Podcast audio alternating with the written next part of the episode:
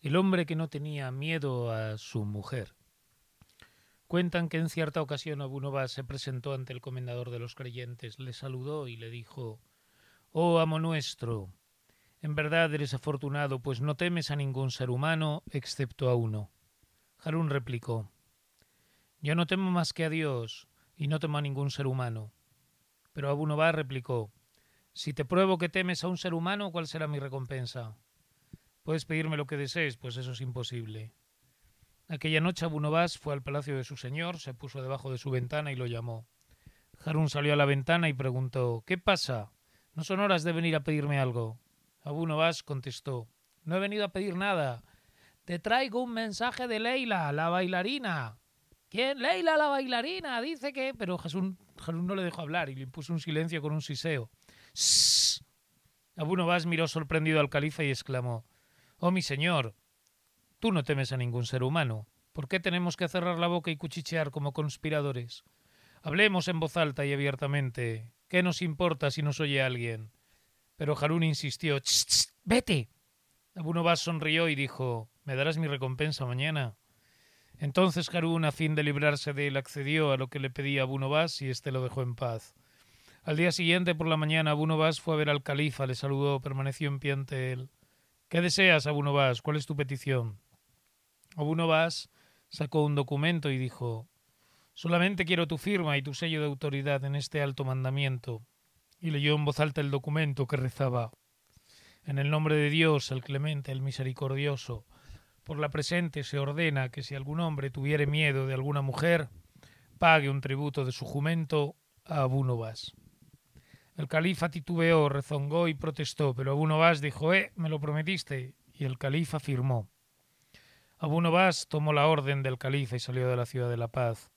En la primera posada del camino hizo con el posadero lo mismo que había hecho con el califa, solo que utilizando el nombre de la cortesana del lugar. Y cuando el posadero le dijo Shh, Abu Novas le mostró la orden del comendador de los creyentes. Tomó el pollino y se fue de aquel lugar, y en el siguiente y en el otro hizo lo mismo, y no encontró hombre que no tuviese miedo a de su mujer. Cuando llevaba fuera una semana, los centinelas de las torres del gran palacio califal dieron la alarma al ver una enorme nube de polvo en el horizonte, como si hubiese un poderoso ejército en marcha. Sonaron las trompetas, se concentraron la caballería y la infantería y guarecieron las murallas de la ciudad.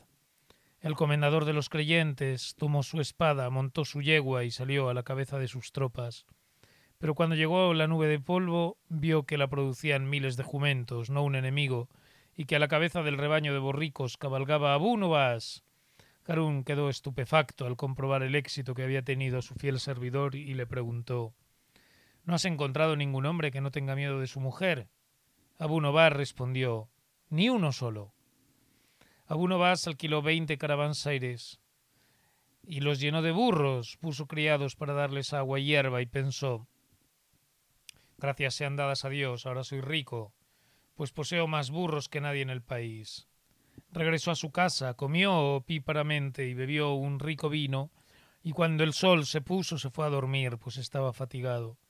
Pero lo despertó alguien tirando chinitas a su ventana, se asomó y oyó una dulce e insinuante voz femenina.